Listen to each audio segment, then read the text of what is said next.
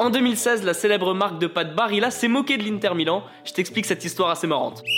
Janvier 2016, l'Inter Milan reçoit le club de Carpi et à ce moment-là, les Nerazzurri font un excellent début de saison. Les coéquipiers d'Icardi font un très bon match, mais contre toute attente, Carpi égalise à la toute fin du match. C'est Kevin Lasagna, ce joueur qui est juste ici, qui égalise à la 95e minute pour son premier but en Serie A. Le lendemain, la marque de pâtes Barilla profite de ce but, mais surtout du nom du buteur qui s'appelle Lasagna, Lasagne, pour faire de la pub et se moquer de l'Inter Milan. Cette image, elle fait le tour des réseaux sociaux avec le slogan Nos lasagnes ne restent pas sur l'estomac, même si vous êtes supporter de l'Inter. Cette pub, elle avait fait beaucoup de bruit en Italie et moi je trouve que le concept il est super drôle et c'est assez sympa quand même. Les amis, rendez-vous demain, même heure, même endroit pour un nouvel épisode. Si ça t'a plu, n'hésite pas à t'abonner, activer la cloche, liker et surtout mettre 5 étoiles. Et oui, j'allais oublier, si t'as une question, peu importe laquelle, il n'y a jamais de questions bêtes, pose-la en commentaire et j'y répondrai dans un prochain épisode.